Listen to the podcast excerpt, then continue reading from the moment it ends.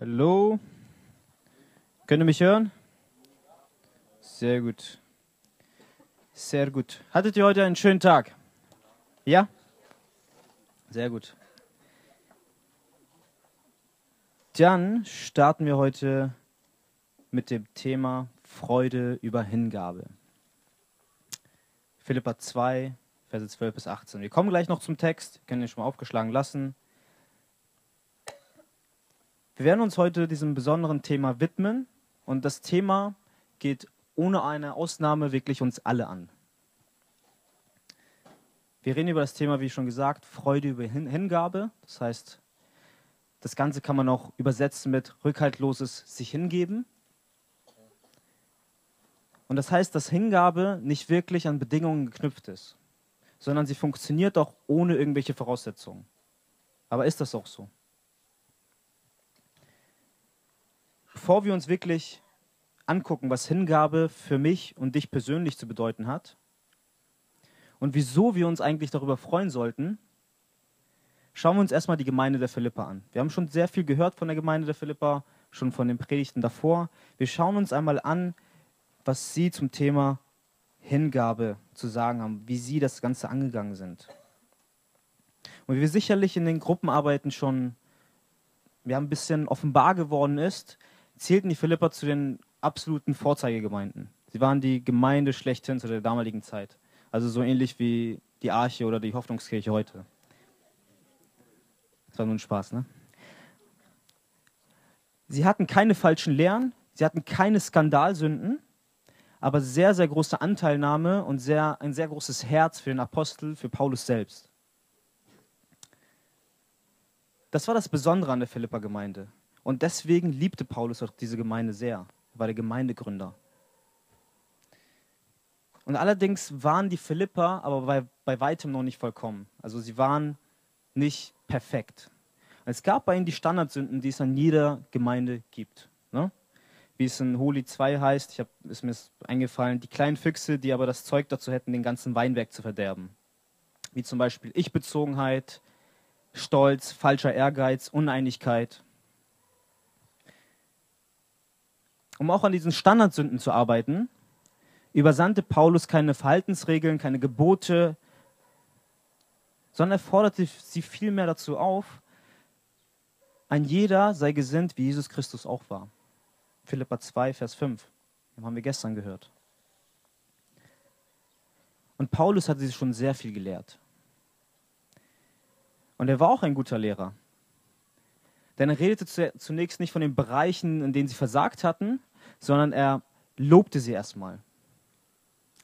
Und zu Beginn von Vers 12 sehen wir das Ganze auch, wo er sagt, Darum, meine Geliebten, wie ihr alle Zeit gehorsam gewesen seid, nicht allein in meiner Gegenwart, sondern jetzt noch viel mehr in meiner Abwesenheit. Er lobt sie. Er sagt, als ich da war, habt ihr geglaubt, habt am Wort festgehalten. Als ich weg war, habt ihr es noch mehr getan. Was für ein Lob.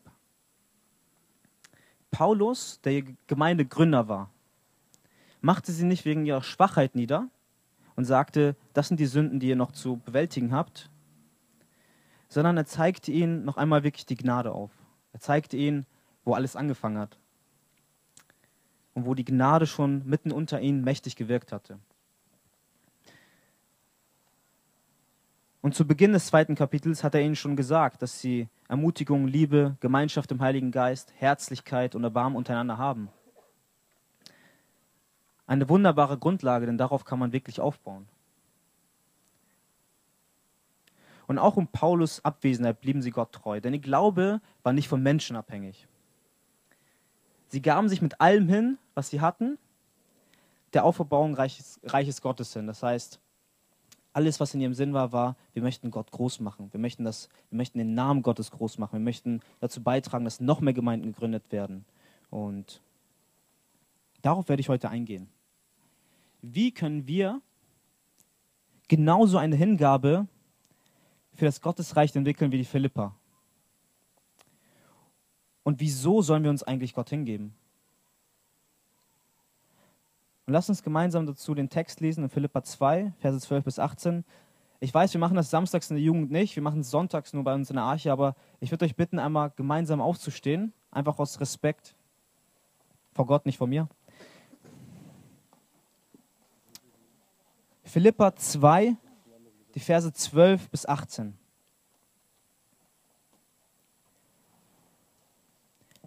Also, meine Lieben, wie ihr alle Zeit gehorsam gewesen seid, nicht allein in meiner Gegenwart, sondern jetzt noch viel mehr in meiner Abwesenheit.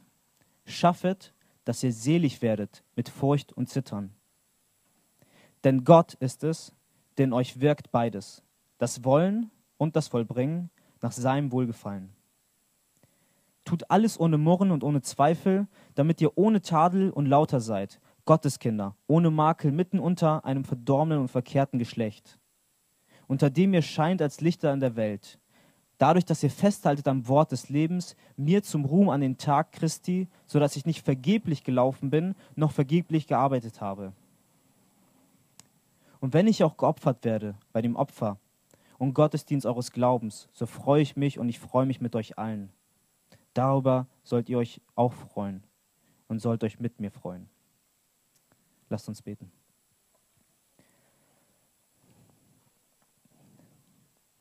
Himmlischer Vater, hab einfach Dank dafür, dass wir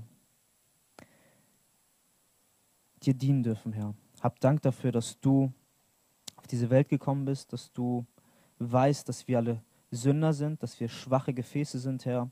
Und ich selbst stehe als schwaches Gefäß vor diesen Menschen und versuche ihnen zu klären, was Hingabe bedeutet, obwohl ich das selbst in meinem Leben jeden Tag versage, Herr.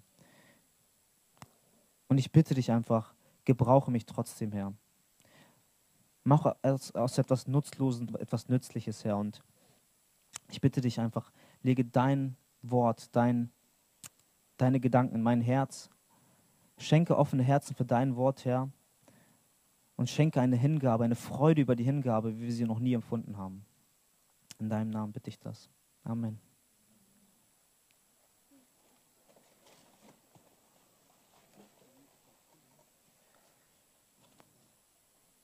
Die prägnanten Verse, welche uns in diesem Text als erstes ins Auge fallen, sind die Verse 12 und 13. Das waren auch die Verse, mit denen ich am meisten Schwierigkeiten hatte. Wahrscheinlich sind sie bei euch allen oder bei den meisten schwarz markiert. Vers 12. Schaffet, dass ihr selig werdet mit Furcht und Zittern. Schaffet, dass ihr selig werdet mit Furcht und Zittern. Was bedeutet das nun? Die Philippa sind doch schon errettet und geistlich so reif. Ja, sie haben ihre Sünden, aber sie sind doch schon errettet. Sollen sie jetzt noch einen drauflegen? Ja, genau das meint Paulus. Sie sollen jetzt noch einen drauflegen. Er spricht nicht von der punktuellen Wiedergeburt der Philippa. Er sagt nicht, ihr müsst euch bekehren und ihr müsst wiedergeboren sein, sondern sie sind wiedergeboren, sondern er spricht von dem gesamten Prozess der Errettung bis hin zum endgültigen Ziel unseres Glaubens. Unsere Wiedergeburt, Ziel unseres Glaubens. Den Weg dazwischen nennt man Heiligung. In der Wiedergeburt waren wir alle inaktiv. Wir waren tot, da kam was Externes, hat uns lebendig gemacht. Und aus uns heraus konnten wir diese Errettung nicht verwirklichen. Das ging nicht. Aber nun, da der Heilige Geist uns wirklich lebendig gemacht hat, sollen wir unsere Rettung verwirklichen. Klingt komisch jetzt, weil ich habe ja gerade gesagt, wir sollen es nicht tun. Sprich, wir sollen sie herausarbeiten. Sie sollen sie sichtbar machen was Gott in uns gewirkt hat, was er für Früchte, geistliche Früchte in uns hineingelegt hat. Galater 5, 22, Liebe, Demut, Sanftmut, Treue, Keuschheit und so weiter. Gott hat uns in unserer Rettung bereits all diese wunderbaren Dinge in unser Herz hineingearbeitet. Sie sind da. Wenn sie nicht da wären, dann könntest du auch keine Hingabe für Gott empfinden, dann könntest du keine Freude darüber empfinden weil es ist noch nichts geschehen. Du hast es noch nicht verstanden. Und möchte, dass wir diese Dinge nun herausarbeiten. Wir haben sie von Gott bekommen, jetzt möchte er, dass wir sie herausarbeiten und sichtbar nach außen tragen. Und er möchte auf keinen Fall, dass wir denken, dass wir uns das erarbeiten können. Dass wir uns das verdienen können. Das können wir nicht. Und die Schrift sagt uns das auch ganz klar, dass da keiner ist, der durch seine Werke vor Gott gerecht werden kann. Keiner. Römer 3, 20. Die Schrift gibt uns aber auch die Antwort darauf, wie wir trotzdem Gott kennenlernen konnten, wenn wir es nicht aus eigener Kraft schaffen. Epheser 2, Verse 8 und 9. Denn aus Gnade seid ihr errettet durch den Glauben und das nicht aus euch, Gottes Gabe ist es. Nicht aus Werken, damit niemand sich rühme. Gott ist vor uns an der Arbeit. Gott ist vor uns an der Arbeit. Er möchte, dass wir aktiv werden, ja. Er möchte, dass wir aktiv was tun für ihn, für die Aufbauung seines Reiches. Aber letztendlich sehen wir weiter im Vers 13, dass es nicht bei unserer alleinigen aktiven Beteiligung bleibt, sondern dass er es ist, der schließlich alles in uns wirkt. Vers 13, denn Gott ist es, der in euch wirkt beides, das Wollen und das Vollbringen nach seinem Wohlgefallen. Er versichert uns, dass sowohl der Drang in uns, ihm zu dienen, der Wille in uns, ihm zu dienen, als auch das Gelingen in unserem Leben allein durch ihn geschieht. Und das alles nach seinem allmächtigen Plan, so wie es ihm gefällt. Und wie wir schon von Peter gehört haben in Philippa 1, vollendet Gott das Werk, was er in uns angefangen hat, bis es vollkommen und fertig und wunderbar ist. Und wenn du daran zweifelst, möchte ich dir eine Sache sagen. Unser Gott macht keine halben Sachen. Wenn er es dir versprochen hat, dann wird er es auch tun. Und er hat sich bewusst dafür entschieden, es so zu machen. Damit wir selbstverliebten Menschen gar nicht erst auf die Idee kommen, uns selbst zu rühmen, uns selbst auf die Schulter zu klopfen und zu sagen, es ist, meine, es ist mein Verdienst, ich habe es geschafft, ich habe es mir verarbeitet, erarbeitet. Und wenn ich persönlich an mein eigenes Herz denke, dann denke ich, ist es auch gut so. Und jetzt in Betrachtung dieser beiden entscheidenden Verse und mit der Gewissheit, dass Gott letztendlich der Motor unseres Handelns ist, uns aber in seiner unendlichen Gnade trotzdem gebrauchen möchte, möchte ich dir die Frage stellen, wie sieht ständige Hingabe Gott gegenüber in deinem Leben aus? Wie sieht das aus? Anna Jane Grannis sagte einmal dazu, ich möchte mein Herz so von allem eigenen befreien, dass mein teurer Herr kommen kann um seine eigenen Möbel dort aufzustellen. Mein Herz soll sein Zuhause sein.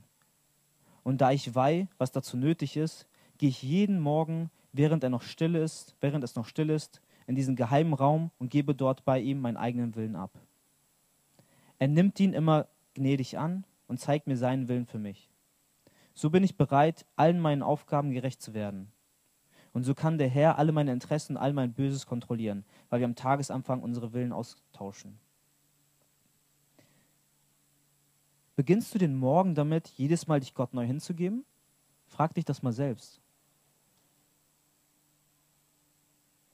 Verbring, verbringst du deinen Tag in ständiger Hingabe zu ihm? Und wenn du dann abends dich schlafen legst und an den Tag zurückdenkst, ich weiß nicht, wie das bei euch ist. Ich bin jemand, wenn ich mich schlafen lege, dann denke ich meistens, rattet das noch bei mir oben, Zahnräder fangen an zu arbeiten und ich denke über den Tag nach. Blickst du dann auf einen Tag zurück, wo du sagen kannst, ja, ich habe den ganzen Tag Gott mich hingegeben und habe das wirklich auch mit Freude getan? Vielleicht ist es bei euch so, bei mir ist es nicht so. Und ich finde, das ist ein ziemlich hoher Maßstab, oder? dass sich unser ganzes Denken über, um Gott drehen soll. Unser ganze, das ganze Handeln, unsere ganzen Gedanken. Ich sage dir, es ist kein zu hoher Maßstab, wenn du Freude dabei empfindest. Denn dann wird es für dich auch keine Last sein. Ich habe mich in meinem Leben auch zahlreichen Dingen unterschiedlicher Art hingegeben. Ein Beispiel davon ist, ich probiere mal gerne verschiedene Diäten aus. So, manchmal klappt es, manchmal nicht. Jetzt bei der letzten Diät hat es irgendwie geklappt. Jojo-Effekt, ja, ich weiß. Und ähm, das Ganze nannte sich die ketogene Diät. So, wo ist Yoshi? Yoshi hat sie auch gemacht. Er weiß, wovon ich spreche. ich habe nicht gesagt mit Erfolg. Nein. Die ketogene Diät worum dreht sich die ketogene Diät? Und zwar, es geht darum, die Kohlenhydrate, soweit es geht, runterzuschrauben. Das heißt, am besten nicht mehr als 10 Gramm Kohlenhydrate am Tag. Wie viel ist das ungefähr? Halbes Drittel Glas Cola, dann bist du schon weit drüber. Das heißt, du versuchst, Kohlenhydrate runterzuschrauben, ganz viele Fette zu essen, ganz viele Eiweiße zu essen und dein Körper stellt um, fängt dann nicht mehr an, die Energie aus den Kohlenhydraten zu ziehen, sondern er sagt, ich ziehe die gleich aus den Fetten, weil er gibt mir ja gar keine Energie dafür. Das heißt, ich nehme jetzt einen anderen Energielieferanten. Das, ist jetzt, das sind jetzt die Fette. Das heißt, er greift gleich die Fettreserven an. Und wenn man keine Kohlenhydrate zu sich nimmt, kennt bestimmt diese berühmte Werbung, man wird so ein bisschen zu einer Diva. Weil auch in Snickers sind Kohlenhydrate drin. Und es war für mich keine angenehme Diät. Ich habe das getan, weil ich ein Ziel vor Augen hatte. Ich wollte ein Ziel erreichen und ich wollte letztendlich einen schönen Körper haben. Ich wollte mich wohlfühlen. Aber ich habe das Ganze mit Murren gemacht. Das Ganze gemacht. Ah, ich hatte gar keinen Bock darauf. Ich wollte das eigentlich gar nicht machen. Weil mir in dem Moment der Lohn wichtiger war als die Freude an der Hingabe selbst. Ich habe mich nicht gefreut, diese Diät zu machen, sondern ich habe einfach nur den Lohn gesehen. Ich habe nur gesehen, habe mir nur das Bild vorgestellt, hier in Spanien, ja, Leon, mit seiner roten Badeshorts. Hat halt nicht geklappt, ne? aber ich habe es halt versucht. So. Und ähm, mir war es wichtiger, das Ziel zu erreichen und ich habe mich gar nicht am Weg erfreut. Ich habe mich gar nicht an der Hingabe dazu erfreut. Und aus der Schrift können wir Paulus als ein großes Vorbild für freudige Hingabe anführen. Es gibt Hingabe, aber es gibt auch freudige Hingabe. Und ich kann dir sagen, freudige Hingabe ist eine Hingabe, die auch hält. Ich habe mehr gearbeitet als sie alle. 1. Korinther 15, Vers 10. Hat Paulus gesagt. Paulus hat also gearbeitet. Und so nehmen wir Menschen es auch wahr und so soll es auch sein. Gearbeitet. Er hat das gemacht. Der göttliche Befehl lautet, arbeite. Arbeite meinem Weinberg. Und Paulus ist fleißig und er müht sich ab. Er tut und macht und tut und macht. Aber jetzt möchte ich dich fragen, hat er mit seiner Arbeit angefangen und Gott reagiert mit Segen darauf, was Paulus schon begonnen hat? Also hat er erstmal angefangen und dann schenkt Gott den Segen? Weil das kennt man ja immer so. Man sagt ja untereinander immer, ja, fang an, fang die Sache an und so weiter. Gott wird es segnen. Gott wird seinen Segen darüber ausschütten. Nein. Für uns scheint das so zu sein. Wir fangen an und dann segnet Gott erst. Die Wahrheit sieht aber anders aus. Hören wir, was Paulus selbst sagt, einfach ein Vers weiter. Ich habe mehr gearbeitet als sie alle, und dann der Zusatz, jedoch nicht ich, sondern die Gnade Gottes, die in mir ist. Paulus sagt, ja, ich bin fleißig, ich streng mich an, ich mache viel, ohne das geht es nicht im Reich Gottes. Fleiß. Das ist ein gutes Attribut, ist, eine gute, ist etwas Gutes anzustreben. Dann kommt aber das große Aber. Bevor ich angefangen habe zu arbeiten, hat schon jemand vor mir, in mir angefangen zu arbeiten, nämlich die Gnade. Sie war schon lange vor mir da. Und nicht ich war es, sondern sie war es, die meine gesamte Arbeit inszeniert hat, die meinen Fleiß bewirkt hat, meine Mühen belohnt hat, die das Wollen in mir hervorgebracht hat, den Willen. Und er sagt von sich, ich bin ein unglaublich fleißiger Mensch, aber das wäre ich nicht, wenn die Gnade nicht vor in mir gewirkt hätte. Und wieso ist die Hingabe von Paulus so beständig? Wieso schafft er das so beständig, am Wort festzuhalten? Wieso schafft er das so beständig, den Namen Christi so hoch zu halten? Wieso kann er sich über seinen Dienst so erfreuen? Weil er seinen Herrn von ganzem Herzen lieb hat. Wisst ihr, dass es das größte Gebot ist von allen? Und du sollst den Herrn, dein Gott, lieb haben von ganzem Herzen, von ganzer Seele und mit all deiner Kraft. 5. Mose, Kapitel 6. Das ist der Schlüssel zur freudiger Hingabe. Und jetzt möchte ich dich ganz persönlich fragen, hast du deinen Herrn lieb? Liebst du Jesus? Gehorchst du ihm mit Freude, weil du ihn als einen liebenden Vater siehst? Oder bist du ihm gegenüber lieblos?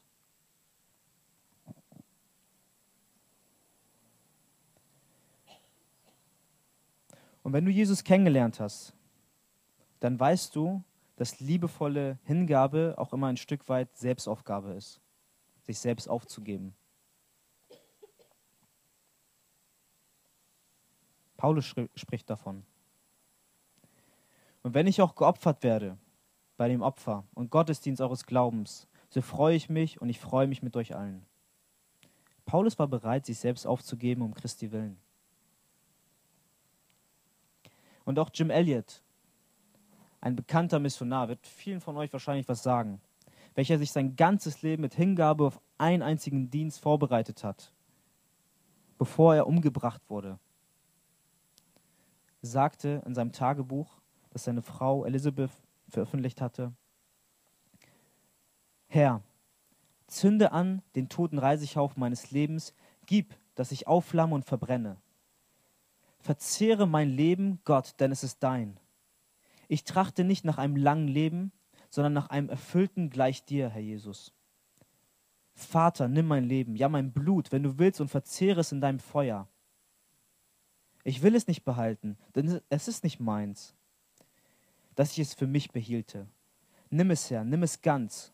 Gieß mein Leben aus als eine Opfergabe für die Welt. Was für eine unglaubliche Hingabe.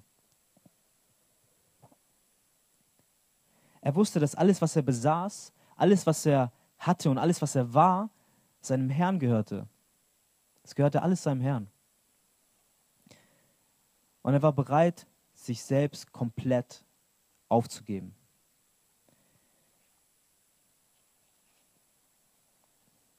Im Römerbrief, Kapitel 12, ganz am Anfang steht, ich ermahne euch nun, liebe Brüder, durch die Barmherzigkeit Gottes, dass ihr eure Leiber hingebt als ein Opfer, das lebendig, heilig und gottgefällig ist, wohlgefällig ist.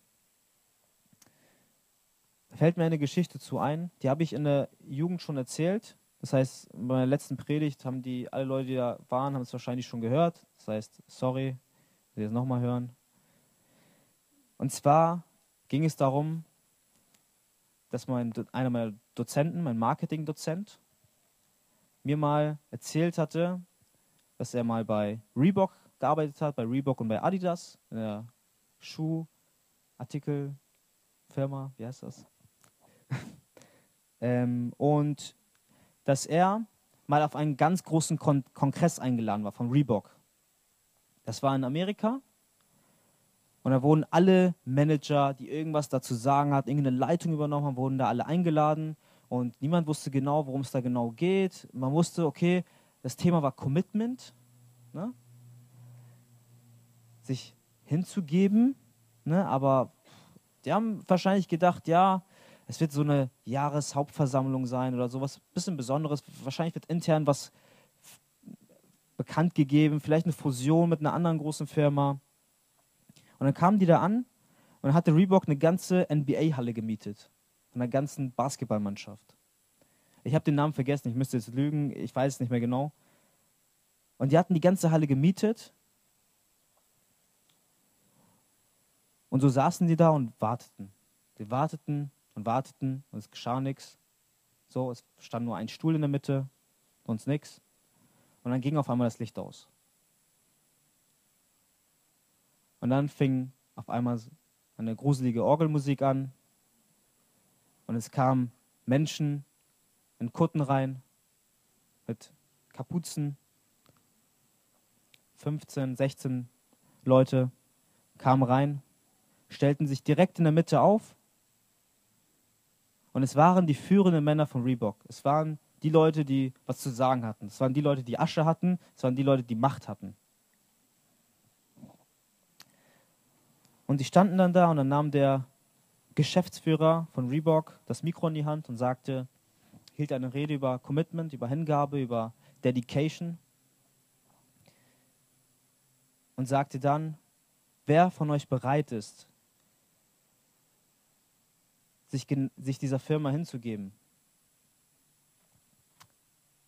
der möge jetzt einmal auf uns schauen. Und dann haben sie alle die Kapuze runtergezogen, alle hatten eine Glatze. Also so ähnlich wie auf unserer Freizeit. Genau, Jan.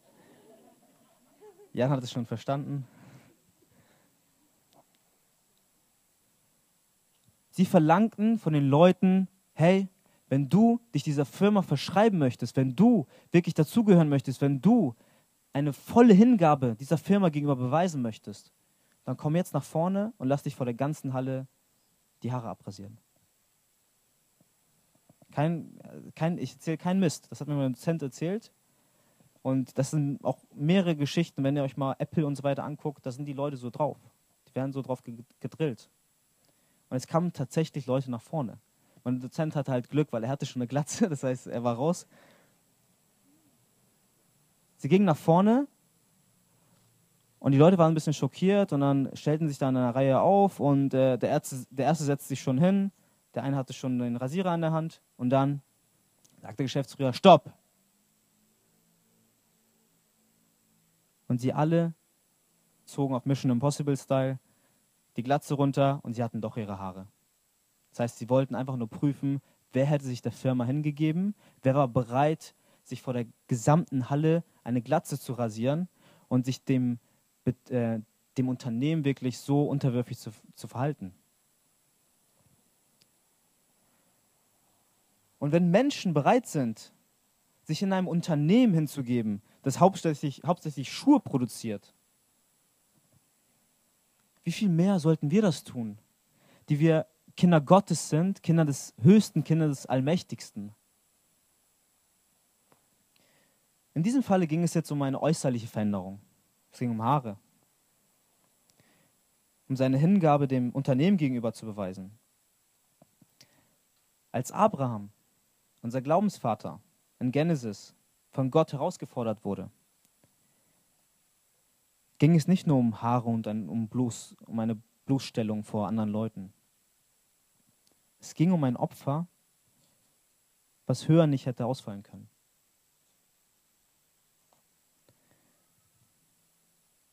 1. Mose 22, die Verse 1 bis 3. Nach diesen Geschichten versuchte Gott Abraham und sagte zu ihm, Abraham. Er antwortete, hier bin ich.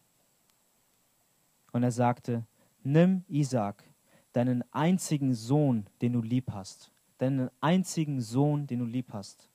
Geh in das Land Moria und opfere ihn dort zum Brandopfer auf einem Berg, den ich dir sagen werde.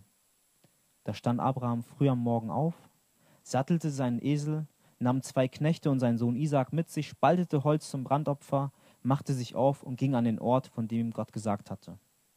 Krass. Und was tat Abraham? Versuchte er noch mit Gott zu reden,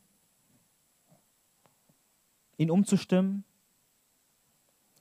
ihn vielleicht davon zu überzeugen, ja, vielleicht, ja Gott, ich will die gerne opfern. Ich verstehe das mit dem Opfern, dass man da irgendwie dir was bringen muss, wenn man sündigt, aber kann es nicht irgendwas anderes sein?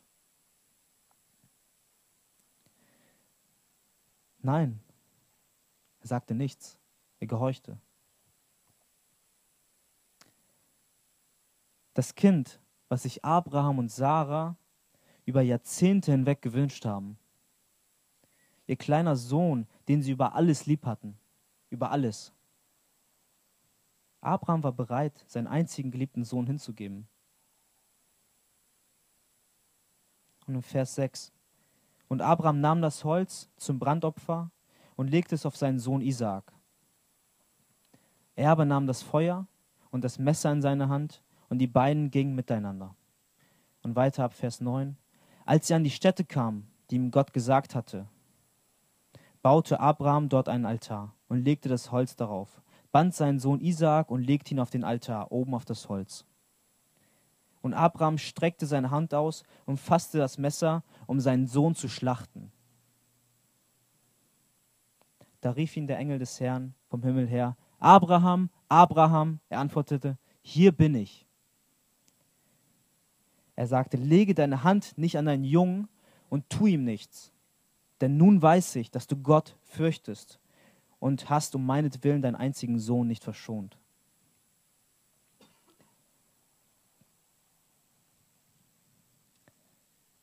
Gott testete den Glauben und die Loyalität Abrahams ihm gegenüber.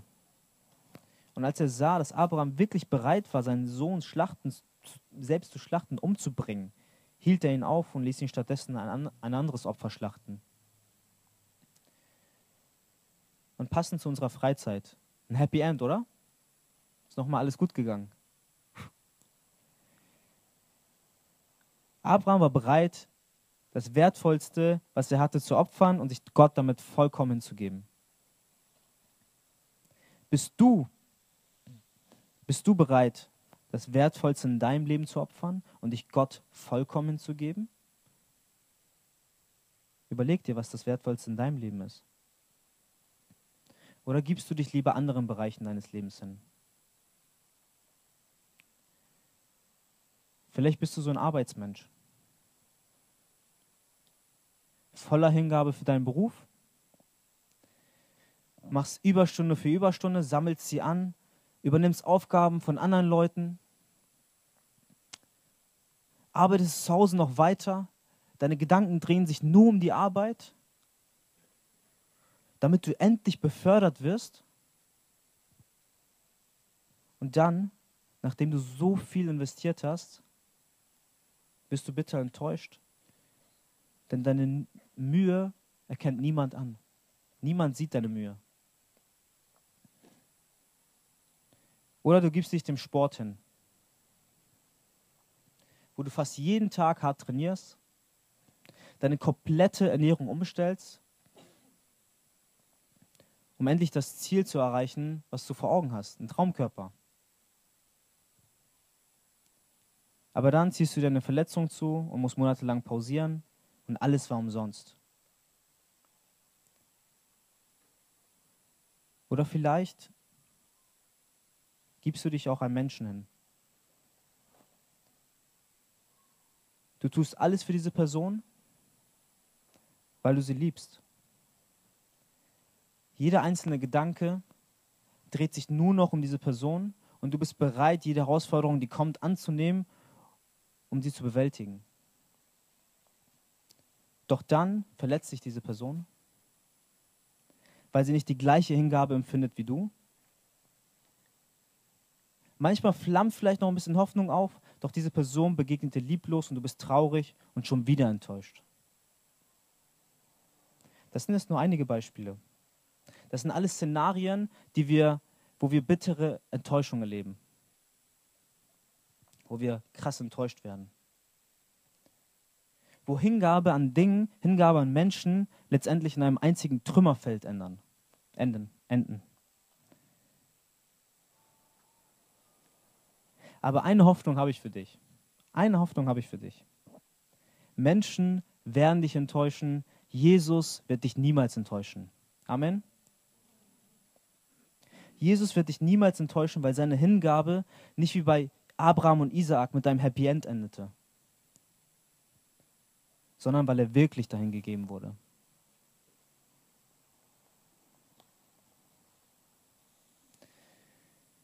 Und genauso wie Isaak trug er das Material seiner Hinrichtung mit seinen eigenen Händen. Und im Moment seiner Hinrichtung kam keiner, um ihn zu erlösen. Keiner war da. Es kam kein stellvertretendes Opfer wie für Isaak. Es gab kein stellvertretendes Opfer wie für Isaak. Und als er am Kreuz dort hing, bis zum Hals beladen mit unserer Sünde, wandte sich sein eigener Vater von ihm ab. Und er war einsam. So einsam, wie eine Person nur sein konnte.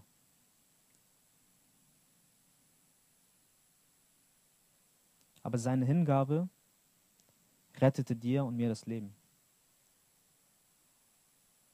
Er gab sein Leben für seine Gemeinde. Und wenn du dich jetzt mal in seine Situation hineinversetzt, würdest du,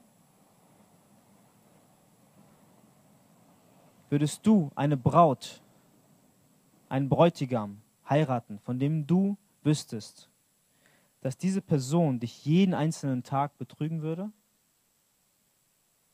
Jesus hat es getan. und noch viel mehr. Er hat sich dieser Person bedingungslos hingegeben bis zum Tod am Kreuz. Bist du bereit, wie Jesus zu handeln? Dein eigenes Kreuz auf dich zu nehmen und ihm nachzufolgen, nachdem du gehört hast, was er für dich getan hat? Dann fackel nicht lange rum. Fang heute damit an. Gib ihm nochmal neu heute dein Leben. Gib ihm, gib ihm dich nochmal neu hin. Gib ihm wirklich alles. Und du wirst sehen, wie er die Freude über diese Hingabe schenken wird. Er wird dir Freude darüber schenken. Denn diese Hingabe wird nicht vergeblich sein, denn sie kommt nicht von dir. Denn wie wir schon gehört haben in Vers 13, denn sowohl der Wille nach dieser Hingabe als auch das Gelingen bewirkt Gott nach seinem Wohlgefallen. Und während das Lobpreisteam schon einmal nach vorne kommt,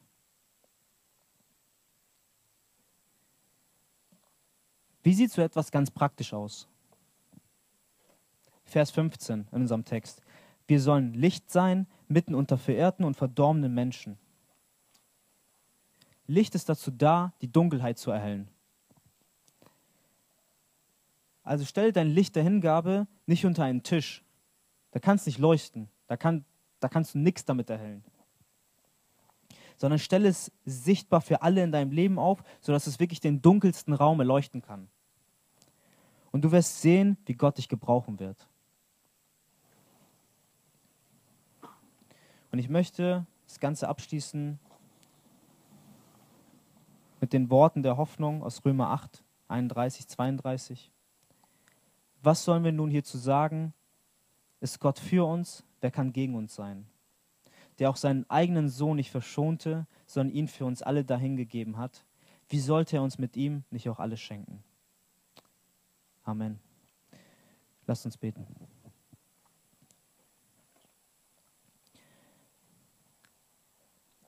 Himmlischer Vater, haben wir einfach Dank dafür, dass du die ultimative Hingabe bist dass du dich hingegeben hast, obwohl du das nicht hättest machen müssen.